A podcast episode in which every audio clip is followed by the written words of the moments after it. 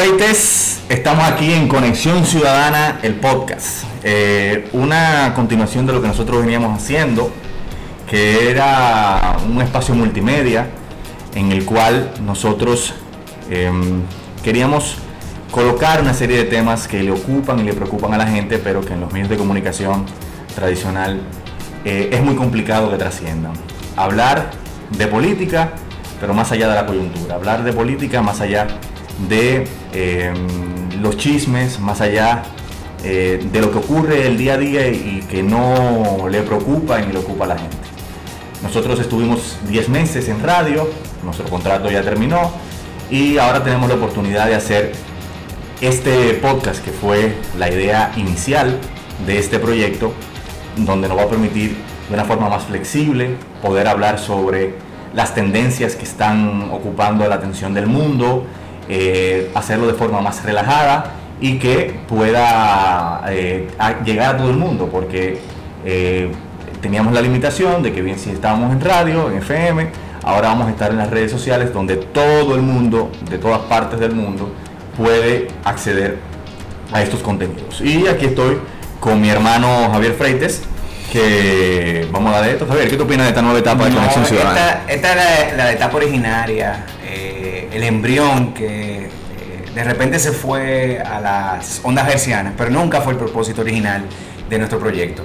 Sin embargo, lo, vivimos con mucha emoción desde nuestro estudio El Cuartel, porque ahora tenemos más entrenamiento, dominamos eh, eh, cómo llevar el mensaje a través de las distintas plataformas de podcast, tenemos equipos nuevos, tenemos una cámara maravillosa que hace magia en este estudio.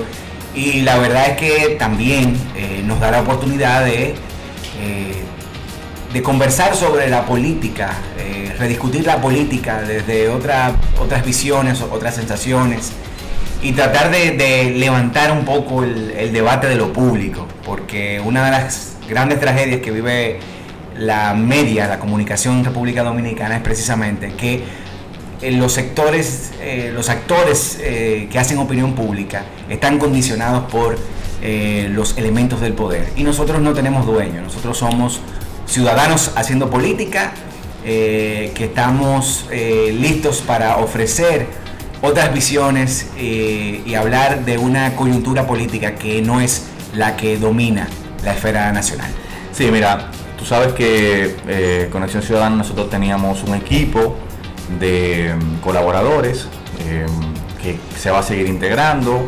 Va a estar con nosotros, seguir estando con nosotros Leti Melvin, quien tenía todo el segmento de insumisas, donde hablaba sobre todo lo que tiene que ver con derechos de la mujer, etcétera. Teníamos otros compañeros que hablaban sobre política internacional, también sobre cultura, y iremos integrando esto. Este es el podcast beta, desde aquí, como tú dicho, del, cuartel estudio, donde vamos a estar eh, iniciando esta primera etapa en donde iremos mejorando y donde vamos a, sobre todo, a cumplir con ese objetivo de democratizar eh, la información, la comunicación, de tener un espacio, una tribuna donde los que no escuchan poner esos temas eh, en, atención. Y bueno, hoy, hoy, vamos a iniciar eh, con una entrevista del conectado del día, que va a ser nuestro compañero Jan García Periche, con quien vamos a hablar de inteligencia artificial, con quien vamos a hablar eh, de las tendencias mm, de Latinoamérica y sobre todo de un proyecto muy interesante que él tiene, que se llama La Genia, que es la gran estrategia de integración regional para Latinoamérica, que él está promoviendo, que es cofundador y que es fundamental que nosotros pongamos estos temas en la discusión. Yo quiero, Javier, también, como aquí no, no escapamos de la, de la coyuntura, o sea, hablar sobre lo que hemos estado promoviendo el día de hoy, que es a partir de las declaraciones que dio el ministro de Cultura Eduardo Selman, quien es además arquitecto y urbanista, y de unas declaraciones sumamente desafortunadas en el día de ayer, eh, que, está, que está supuestamente de acuerdo con la ampliación de la avenida Nacaona a costa de que se le quiten 10 metros al Parque Mirador Sur. Sobre eso nosotros hemos promovido una petición, que también tú eres de los que la suscribe, compromisario de ella, eh, va, lejísimo, la gente ha, asumido esa causa, pero eh, es necesario que nosotros asumamos la, defensa de nuestros recursos naturales, porque aquí la clase política, sobre todo el PLD, ha venido implementando una política de depredación de nuestros recursos naturales. Aquí, desde el año 97, se ha creado una visión de la ciudad que favorece a los vehículos, que incentiva el uso de vehículos privados en detrimento del transporte colectivo, eh, del transporte que permite que todos podamos acceder a ese servicio. Y no puede ser que eh, se quiera dar soluciones incentivando el vehículo privado. Lo que tiene que hacerse es precisamente crear alternativas para que la gente pueda acceder a ese servicio público. Y efectivamente, la ciudad es el espacio común de todos los ciudadanos, no importa el estrato social, el nivel cultural, educativo que usted tenga, es el lugar donde todos los ciudadanos de un país nos encontramos, nuestras ciudades. Y las ciudades tienen que ser amigables con las personas, no con los automóviles. Y realmente uno de los mayores impactos que ha tenido el desarrollo de las ciudades en el mundo a lo largo de la historia es precisamente ese que las ciudades en un momento estaban priorizando eh, el automóvil como protagonista de la ciudad y realmente la ciudad tiene como único protagonista a los que habitamos en ella, los ciudadanos. Y hemos visto a lo largo del tiempo cómo eh, el PLD ha entendido que la solución a los problemas del tránsito y la movilidad en el Distrito Nacional y en todo el país es pensando solamente en la construcción de obras de infraestructura que permitan la agilización del tránsito. Pero fíjese que llega un punto en el que ninguna de esas obras pueden tener una vida útil muy larga. Piense usted en el viaducto de la 27 de febrero, que se vendió como la panacea de la movilidad este-oeste de la ciudad de Santo Domingo. Hoy día los tapones se hacen en esos elevados, tapones infinitos que no terminan y que se van convirtiendo en, la, en el día a día de los que vivimos en el Distrito Nacional. ¿Y por qué? Porque las ciudades han optado, o las políticas han optado por favorecer el automóvil en detrimento de la movilidad colectiva, en potenciar eh, autobuses, líneas de autobuses, el metro, trenes, que permitan que la circulación de personas sea más expedita eh, y que haya mayor movilidad de personas. Eh, y esa es una de las cosas que, por ejemplo, nosotros abrazamos eh, como propuesta madre en, el país que queremos, la candidatura de Bartolomé, que precisamente es eso, crear, em, em, empezar a crear espacios de movilidad, redes de autobuses exclusivos, los famosos PTR, en las avenidas troncales, tanto en dirección norte-sur comenzando por ahí, para luego estudiar otras, eh, otras vías, eh, por ejemplo, de acercar los barrios eh, periféricos a la ciudad de manera más expedita, incorporar ciclovías y el, uso de la bicicleta como un elemento importante de la movilidad en la ciudad de Santo Domingo. Es pensar en la intermodalidad para facilitar la vida de la gente. Bueno, eh, vamos a seguir hablando sobre estos temas que a nosotros nos preocupan muchísimo. Y eh, esta es la primera etapa de Conexión Ciudadana, el podcast desde el cuartel estudio donde vamos a estar evolucionando, probando, estamos cocinando, pero, sobre todo con el tema de la flexibilidad que nos permite esto, de que la libertad, de que nadie nos va a censurar, de que, de que no tenemos que seguir también las formas habituales de la locución, eh, las cuales eh, encajonan mucho el mensaje y no permiten que uno pueda tener una conversación. Así que bueno, luego de esta introducción vamos a pasar de inmediato con la entrevista al conectado de hoy, que es Jan García, que vamos a hablar de inteligencia artificial y de la genia. Bueno, en la primera versión de Conexión Ciudadana, el podcast, en la versión beta, bueno señores, tenemos el primer conectado del día. El conectado que se va a hablar sobre los temas de tendencia. Y le dijimos antes de, este corte, que traíamos a, un compañero que también se va a integrar a, a, este podcast con una sección sobre tendencias que se va a llamar Ticking Forward, que habla sobre todos estos temas. Y hablo de Jan García Periche, quien es eh, un tecnólogo, un tipo que le gusta esta vaina, que le gusta la tecnología. Así que bienvenido, Jan. hermano. Hola, conectado. Conectado. Eh, Jan, inteligencia artificial, la genia, o sea, ¿de qué estamos hablando cuando hablamos de inteligencia artificial? Porque cuando la gente piensa en inteligencia artificial piensa en Terminator, piensa ahora en Avengers, eh, piensa en Skynet. ¿Qué es inteligencia artificial? Bueno, eh, la inteligencia artificial es una rama de las ciencias de la computación que básicamente logra que la máquina obtenga características o obtenga comportamientos que tradicionalmente eran pensados que era eh, exclusivo de los humanos o eh, de entidades inteligentes. ahora, hoy en día ya la máquina puede reconocer imagen, reconocer sonido, puede hacer inferencia e incluso muchos dirían que incluso puede razonar, o no razonar como hacemos un humano, pero eh, hacer algún tipo de abstracción eh, dada la información que obtiene. Eh, y la inteligencia artificial cuando es aplicada a un marco específico de cualquier rama, ya sea la finanza, cualquier rama de, lo que sea, obtiene características superhumanas en cuanto al desempeño.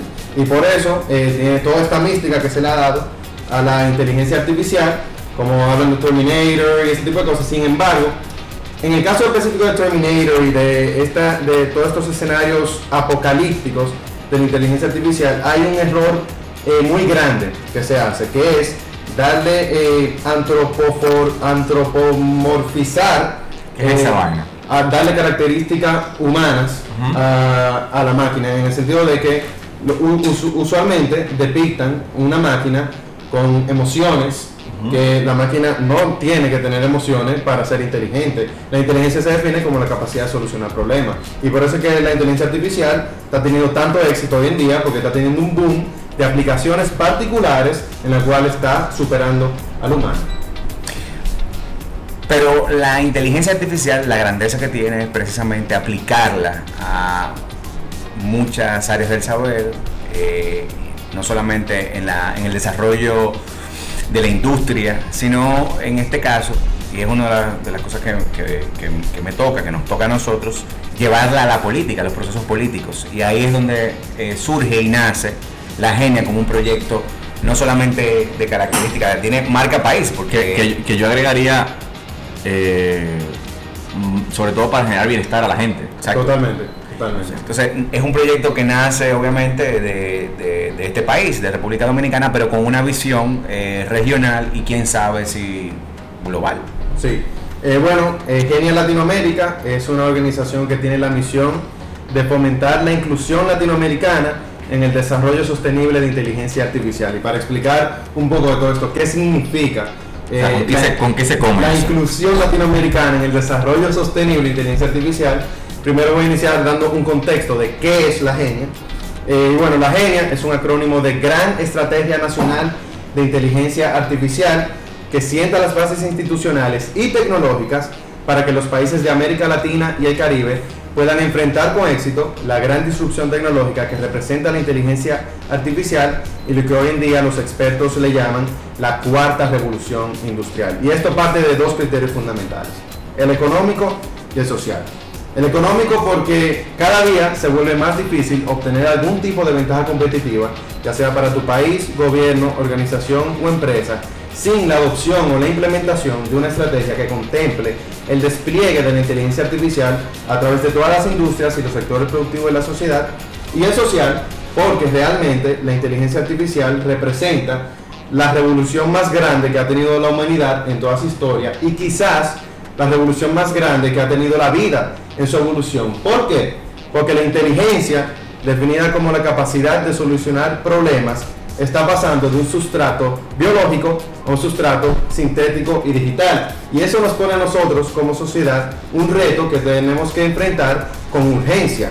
Y por ende, actualmente solo hay 20 países en el mundo que tienen algún tipo de estrategia, legislación o mención de inteligencia artificial dentro de su marco jurídico y ninguno es latinoamericano, con excepción de México, donde el año pasado un think tank apoyado por la Embajada Británica en México publicó un borrador de estrategia que fue avalado por el gobierno anterior, sin embargo ha sido descontinuado eh, eh, bajo la actual administración eh, y a nuestra consideración Latinoamérica tiene todo el potencial de aprovechar esta tecnología para dar soluciones a los problemas más urgentes de la sociedad. Como dicen por ahí, si en el siglo XXI la data es el nuevo petróleo y algo con mucha razón porque que eh, sabe utilizar la data para generar valor está teniendo, eh, está agregando un valor significante, eh, muy significante eh, y si en el siglo XXI la data es el nuevo petróleo, Latinoamérica, con una población de 650 millones de habitantes que duplica la población estadounidense,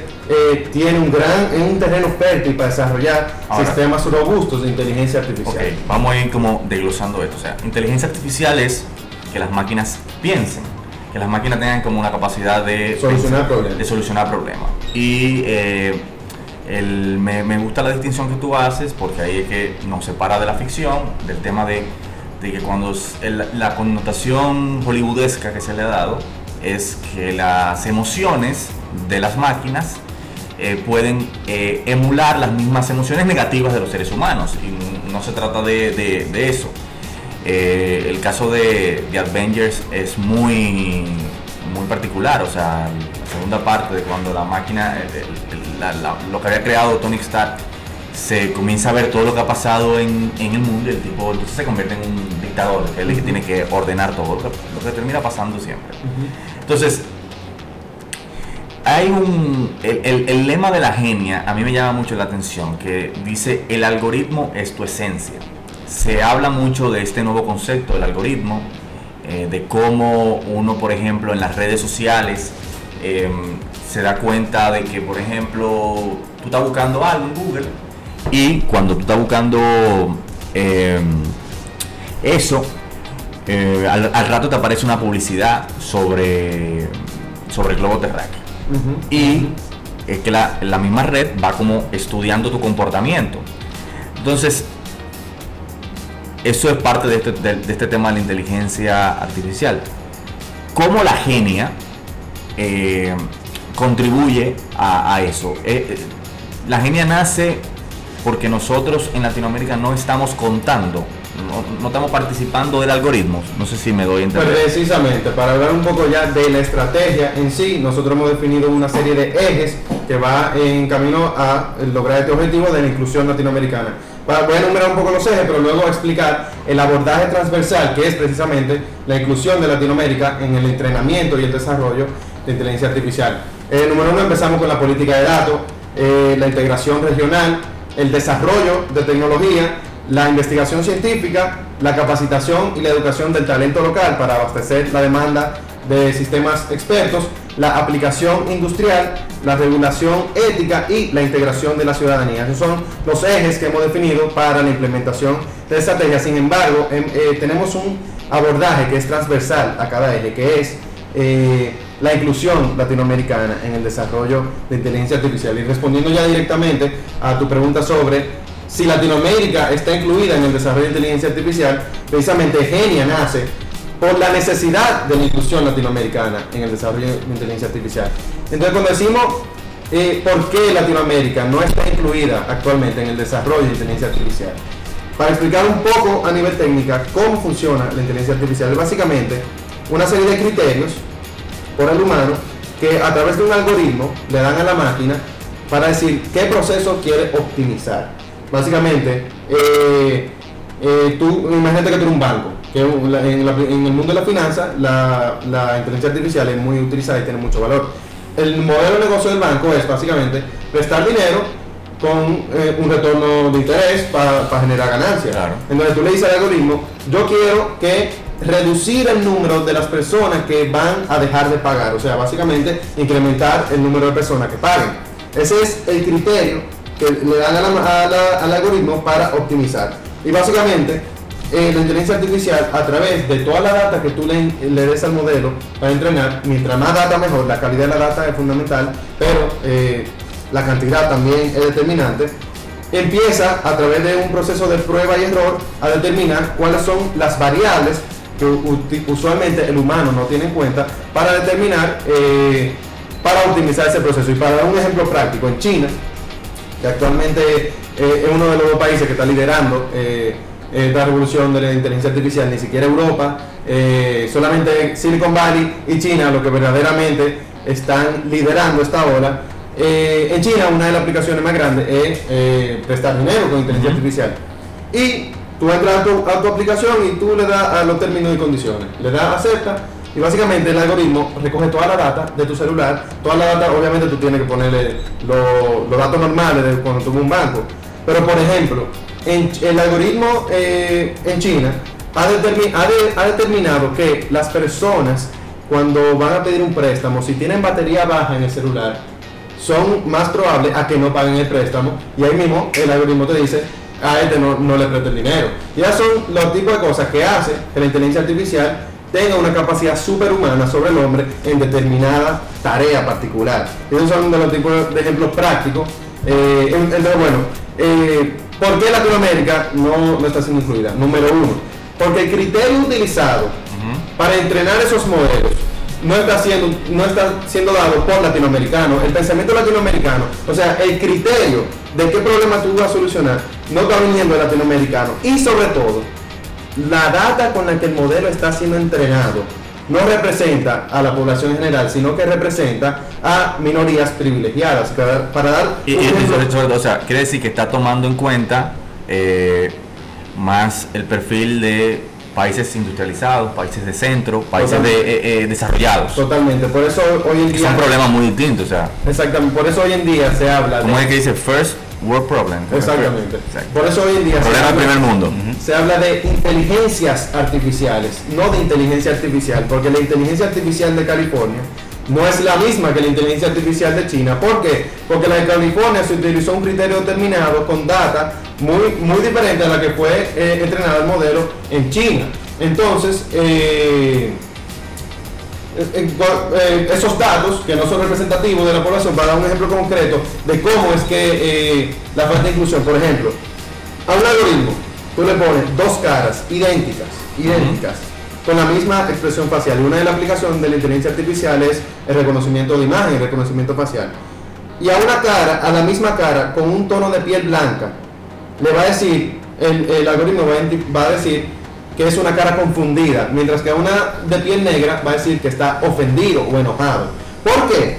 Porque el criterio utilizado y sobre todo los datos con los que ese modelo fue entrenado no incluyó a una población que generalmente está siendo excluida. Y Latinoamérica actualmente no está en el panorama. Somos el continente con menos inclusión, con menos desarrollo de tecnología de inteligencia artificial y partiendo del criterio que todo está proyectado a que la inteligencia artificial va a determinar todos los procesos humanos porque cada vez eh, se va haciendo más eficiente a un término exponencial, incluso como dice Felipe, eh, mi socio, la inteligencia artificial puede determinar incluso quién come y quién no come en un futuro. Y si ese modelo fue entrenado con data que no nos incluye a nosotros, podríamos decir que en el futuro Latinoamérica no existe. Y por eso hemos lanzado esta iniciativa que se llama Genia Latinoamérica yo tengo una, una sensibilidad más por, por el tema, eh, por lo público, es decir, eh, cómo la tecnología, cómo la inteligencia artificial puede ser utilizada para mejorar la calidad de vida de las personas.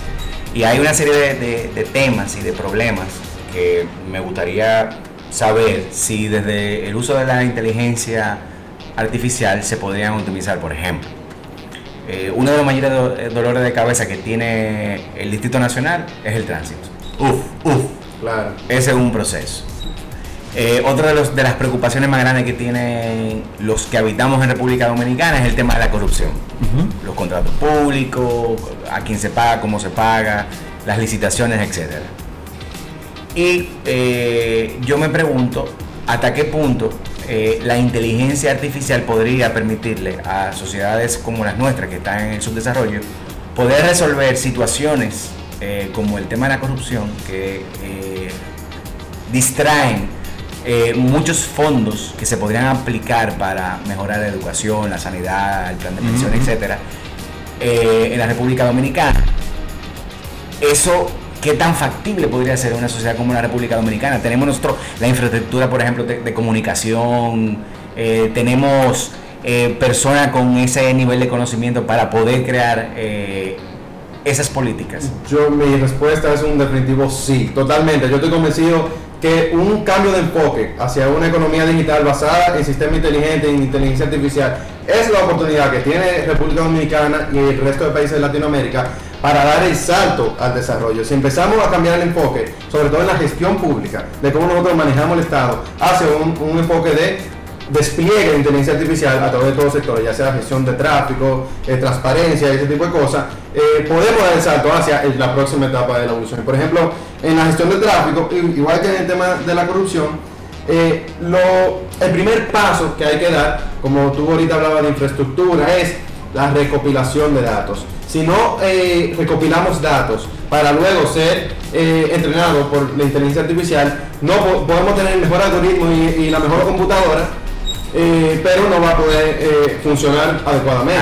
Ahí, se me pasaba preguntarle, porque por ejemplo dicen que nosotros tenemos, tenemos una infraestructura de comunicación de manera que, muy importante en la República Dominicana eh, ¿Cómo eso podría ser traducirse eh, para generar, o sea, recopilar data y poder utilizar de manera eficiente? Nosotros tenemos eh, la infraestructura, por ejemplo, en, nuestro país. Definitivamente sí, hace falta infraestructura, pero lo que, lo que no tenemos es una política de datos por parte del Estado y por parte de las empresas. Por ejemplo, cada vez que tú vas a la Sirena y pasas a Sire Más, o cada vez que va al Bravo y pasa a la Bravísima, esos son datos que pueden ser utilizados para generar valor, ya sea para su empresa o para la, ciudad, el, gobierno, eh, quien sea. Eh, sobre la gestión de tráfico, eh, tú tienes que determinar cuál es el flujo, cuál es el flujo de la calle más transitada, se compila esos datos y entrenar algoritmos para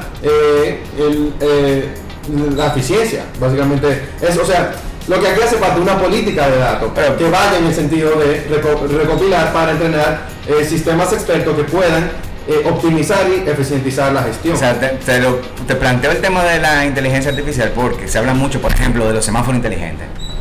Pero si no hay detrás una eh, visión mucho más holística del proceso del tránsito, de la gestión del tránsito, entonces lo que vamos a tener son ciudades con un tapón quizá más eficiente Sí. Pero siguen, seguirán siendo, bueno, básicamente una de las cosas que nosotros proponemos es esa, o sea, la de la necesidad de utilizar y ya no solamente la inteligencia artificial, sino la tecnología en sentido general para gestionar la vida de la gente, para ayudar a eso. Ahora, yo quiero como que volver eh, un punto atrás, eh, pero sin perdernos del tema, eh, compartiéndote quizás la aprensión que lo comentábamos hace unos días, de un magnate como Elon Musk, que es un, tipo que se dedica a la tecnología, que está hablando de innovación, que está hablando de soluciones para mejorar la vida de la gente. Y él tiene muchas aprensiones con el tema de la inteligencia artificial por el temor a que la inteligencia artificial nos pueda dominar. Y que eh, él, por ejemplo, prefiere eh, mejorar nuestro cerebro a través de una tecnología que tiene que se llama Neuralink, que permite que nosotros podamos eh, tener, potenciar nuestras capacidades sin dejárselo a, una máquina que, según lo que él puede dar, decir, puede generar una situación de descontrol para los seres humanos. Y, traigo a la mesa la, la opinión de él, porque es una persona autorizada a hablar de tecnología, no quiere decir que sea, no es un argumento de autoridad, pero que hay eh, una aprehensión válida para eh, tomarla en cuenta. ¿Qué te opinas de lo que dice Definitivamente yo comparto su, su aprehensión sobre la inteligencia artificial porque básicamente él no habla de la inteligencia artificial actual, él habla de un futuro donde la inteligencia artificial crezca exponencialmente y su poder eh, sea tan grande que el ser humano no tenga capacidad de controlarlo. Y si ya el ser humano pierde el control sobre esta tecnología, una tecnología con más poder que el humano, es solo cuestión de que no, no es que se vuelva mala o, o tenga malos sentimientos sobre nosotros para que nos elimine. Es solo cuestión de que la máquina determine un objetivo en el cual para cumplirlo el humano es un obstáculo. Por ejemplo, cuando el humano, que tiene una capacidad superior eh, de inteligencia que las hormigas, quiere hacer un puente, no está haciendo un plan para matar las hormigas, está haciendo un puente. Si nosotros perdemos el control de la inteligencia artificial ya con superinteligencia, que es el postulado eh, del cual Elon Musk le teme, eh, eso es cuestión de tiempo de que la máquina determine un objetivo el cual el ser humano es un obstáculo. Entonces, el problema fundamental es el control de la tecnología y por eso Elon Musk ha, lanzado esta iniciativa de Neuralink que básicamente trata de unir, eh, conectar al ser humano con la máquina para que eh, no exista esa diferencia entre la máquina y el ser humano cuando la máquina sea eh, tenga poder tan grande que nos pueda eliminar a nosotros. Sin embargo, yo siento que estas son aprensiones válidas, evidentemente, pero la realidad es que la tecnología hoy por hoy se ha integrado de una manera tan eh, importante en nuestra vida. Solamente hay que ver eh, la- el desarrollo de la O sea, que, tecnología. parece indispensable. Sí, no, no, no, y evidentemente eh, en muchos casos sí lo es. Yo creo que el gran reto de, lo, creo que la mayor preocupación en mi caso, porque yo creo que la tecnología aplicada, o sea, la tecnología, la, inteligencia artificial aplicada a resolver los problemas eh, colectivos, eh, va a provocar un, empujón. Por ejemplo, creo que sería la gran oportunidad que muchos países como de, Latinoamérica, que tiene situaciones donde el ser humano influye de manera muy negativa en los procesos de la vida de la gente, eh, te- tendría un impacto eh, altísimo, pero eh, hay otro elemento que sí me preocupa, que tiene que ver con el tema del el empleo. O sea, cómo la tecnología puede generar, cambiar todo el modelo de, de- de gestión, de producción, Sí. de muchos trabajos. Que, que eso que tú dices es importante porque Hay un eh, tema de la precarización del empleo, del claro. salario, y O eso no es un problema de- del tercer mundo. También no, ya no, no, no, eso desde la década de los 70, Ujú.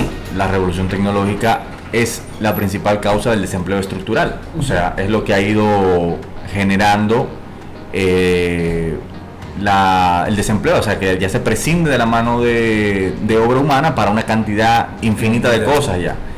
Y hay incluso un artículo de reciente que tú mismo me lo mandabas, yo lo, lo había visto también, de Daniel Inerati, un filósofo político español que hablaba sobre esto, sobre el fin del trabajo. Y O del trabajo como lo conocemos. claro, y ahí está el tema de algo que tú y yo eh, compartimos y que, que es el tema de tratar de encontrar el punto medio en- de la regulación, es decir, cómo, porque volver atrás no es una opción. No.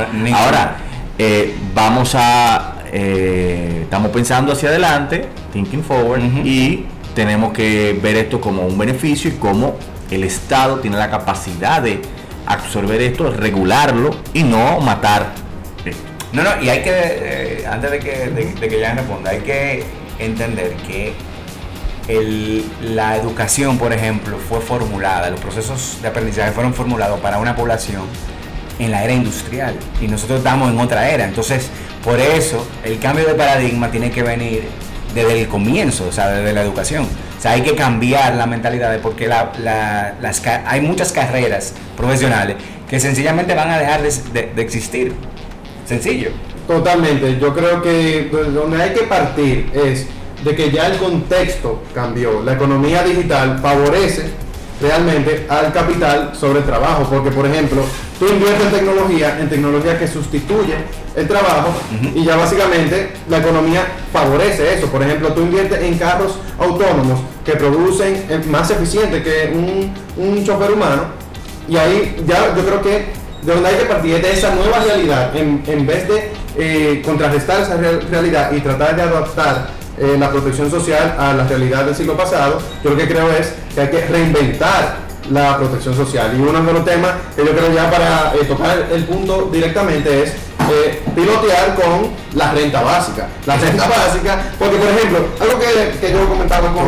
tú, tú, ah, tú agarraste el punto por donde, porque eh, hay una de las... ¿Qué es eso de la renta básica? de- Para el que no lo conoce. Pero global. Sí, o sea, un- universal. Universal. La renta básica es un dividendo que le da el Estado a todo ciudadano como derecho. Eso es básicamente la renta básica que sobre todo en esta era de automatización inteligente utiliza eh, la riqueza producida por la máquina para distribuirla a los ciudadanos para que eh, incluso puedan fomentar el consumo y como mucha gente dice que es socialismo, al contrario, eso es lo que produce más consumo y más- e incluso es, eh, yo digo que es el salvavidas. genera capacidad de compra. Eh, genera- es el salvavidas del capitalismo en una era donde eh, la máquina está destruyendo al trabajador. en concepto ya de, de quién favorece el capital o el trabajo. Y esa renta mínima, o sea, esa renta universal, que es una renta, eh, ¿cómo sería? Una tarifa plana que se pagaría, que el Estado, el Estado eh, le proporcionaría a cada uno de los ciudadanos para que pueda de esa manera eh, cumplir, satisfacer, por ejemplo, su necesidad de vivienda, de, vestimenta, alimentación, salud, etcétera. O sea, que eso se podría contemplar sobre todo porque ya hoy se produce una gran cantidad, una, o sea, el nivel de riqueza que se, genera hoy día da eh, para poder crear eh, ese contexto. Y es una eso es algo que se está discutiendo ya hace Totalmente. Y yo pienso que la renta básica es el punto de inicio, el punto de partida, no es la solución a todo. Es la solución para eh, darle seguridad a los trabajadores que están siendo desplazados por la máquina. Pero hay que contemplar una serie de iniciativas y sobre todo, como tú decías, de el entrenamiento y la capacidad de, la educación eh, de las personas en la nueva economía digital. Por ejemplo, ¿qué va a pasar con los choferes? Tú no vas a poder, realísticamente, tú no vas a poder eh, entrenar a un chofer a que sea un desarrollador de software eh, de la noche a la mañana y sobre todo si ese chofer tiene 65 años. Claro. Entonces son de los temas que nosotros tenemos que lidiar. Eh, que son los grandes retos. Sin embargo, yo, yo, quiero, bueno, sí, tú, vas a seguir en esa misma línea. No, no, en el sentido de que, sin embargo, ese paradigma, ese nuevo paradigma de, de cambio en la, por ejemplo, en la relación de producción y trabajo, podría permitir también a que al ser humano eh, generando esas nuevas competencias, porque una de las cosas que se, que, se, está discutiendo desde hace muchísimo tiempo es la necesidad de llevar el método científico a la educación primaria, o sea, que se incorpore para que el ser humano empiece a pensar de manera científica, a, plantearse los problemas y las soluciones, utilizando el método científico. Y si tú empiezas a suprimir una, una gran cantidad de trabajo, pero tú generas, sin embargo, ciudadanos eh, que sepan colaborar, que sepan trabajar científicamente. Por ejemplo, podríamos tener eh, muchos cerebros dedicados al desarrollo de innovación y tecnología. Precisamente, por eso, eh, incluso en la estrategia... son intangibles. Hay una, hay una parte que se llama total desigualdad o abundancia. La máquina puede crear un mundo, un contexto donde sea solamente los dueños de la máquina versus los olvidados y los inútiles. Pero también, si se toma la política correcta, la política pública, la serie de iniciativas correctas, o como por ejemplo, pilotear con la renta básica, entrenar a la sociedad a un nuevo modelo de producción, de economía en general, sí podemos, yo, creo que ese es un camino que abre paso a una nueva utopía, incluso nuevas ideologías políticas que lleven hacia al humano hacia la abundancia. No, no, y eso parte sobre, sobre todo porque es la, economía del conocimiento y es para poner a la gente en contexto. En la época de la, de la antigua Grecia, donde nace la, la, cuna de los pensadores, los primeros pensadores de Occidente, eh, la producción, o sea, duplicar el conocimiento tardaba 100 años. Hoy día, duplicar un conocimiento tarda dos años, dos años.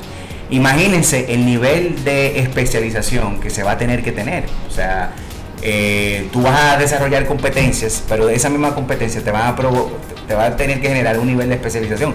Y lo vemos, por ejemplo, en algo muy, muy que la gente, los dominicanos pueden entender fácilmente, la medicina. Por ejemplo, ya tú tienes cardiólogos, pero ya hay super especialidades de especialidades. O sea, el cardiólogo, hay especialistas en procesos de, la cardiología eh, específicos. O sea, no hay un solo tipo de cardiólogo. Entonces, eso puede provocar también una, el desarrollo también de muchas actividades. Por eso te digo que no todo es negativo. De, de el trabajo físico sí termine siendo desplazado, pero el desarrollo, el trabajo intelectual eh, empieza a florecer de una manera que nunca se haya visto en la historia. Bueno, yo quiero hacerte como dos, ya estamos en la etapa final, quiero hacerte dos preguntas. Eh, primero, o sea, ¿qué tú opinas de República Digital? Y segundo, eh, ¿en qué está la genia ahora? ¿Qué están haciendo? ¿Cuáles son los próximos pasos? ¿Dónde la gente puede tomar información sobre esto? Eh, ¿Cómo puede unirse a la conversación sobre, sobre este tema tan importante? Bueno, eh, sobre República Digital, yo pienso que es un primer paso de avance, sin embargo, yo creo que hay unas limitaciones que no solamente son políticas, sino incluso conceptuales. Porque República Digital se enfoca en la transformación inteligente. Este proceso que están haciendo todas las empresas y todos los gobiernos que hablan de gobierno digital es básicamente el proceso de transformación inteligente, de transformación digital. Pero yo creo que eh, el próximo paso es la transformación inteligente, que es algo que República Digital todavía no ha abarcado, eh, pero que esperemos que eh, con una estrategia de inteligencia artificial que puedan contemplar, puedan encaminarse hacia esa dirección. Pero yo siempre digo, que es un paso de avance, todavía está muy limitada, pero una república digital no es solamente un gobierno que tenga portales eh, digitales, que es un, es un buen paso. Yo creo que una república digital verdadera es un país que invierta en tecnología, Y en innovación. en innovación, que invierta verdaderamente para que la tecnología solucione problemas de la ciudadanía. Así Que yo, o sea, Ahora, eso, aplaudo- eso- eso implica democratizar. Demo- eso implica democratizar, pero yo aplaudo eh, la iniciativa, sin embargo, yo creo que hay que llevarla a 10 niveles más para arriba, sobre todo de la transición de eh, transformación digital a transformación inteligente.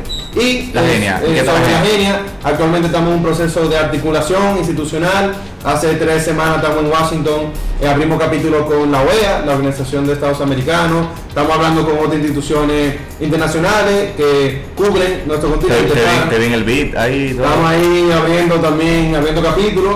Y el gobierno está abierto. a- El gobierno se ha mostrado abierto, eh, incluso otros gobiernos de Latinoamérica también, para eh, llevar esta iniciativa nacionalmente, pero también a escala regional, que es lo que queremos, porque eh, el potencial que tiene la inteligencia artificial, si lo vemos en un contexto de 10 millones de personas, nunca vamos a poder verdaderamente ponerlo en el panorama, pero si lo pensamos con un contexto de 600 millones de habitantes, Latinoamérica como un polo unificado, como un bloque que se, que se unifique, eh, no necesariamente como Europa, aunque es, una aspiración que tenemos. Yo no entiendo cómo los españoles, los alemanes, los griegos, los franceses y los ingleses se unieron y los latinos, que somos toditos bien parecidos, no nos podemos unir todavía. Entonces, yo creo que esta es una oportunidad eh, a través de, la, de a- almacenes de datos en conjunto, por ejemplo, de empezar a articular ese bloque latinoamericano que pueda aprovechar esta tecnología para solucionar los problemas de la gente. Bueno, eh, hermano, muchísimas Bueno. gracias por venir eh, y agradecemos de verdad a Jan por ser parte del debut del Conexión Ciudadana, el podcast desde aquí, desde el estudio del cuartel. Y bueno, Jan va a estar, como hemos dicho, eh, participando de este espacio con un segmento que se va a llamar Tiffin Forward, que va a hablar sobre estos temas, sobre tendencias y también los estaremos invitando de nuevo para estar actualizado.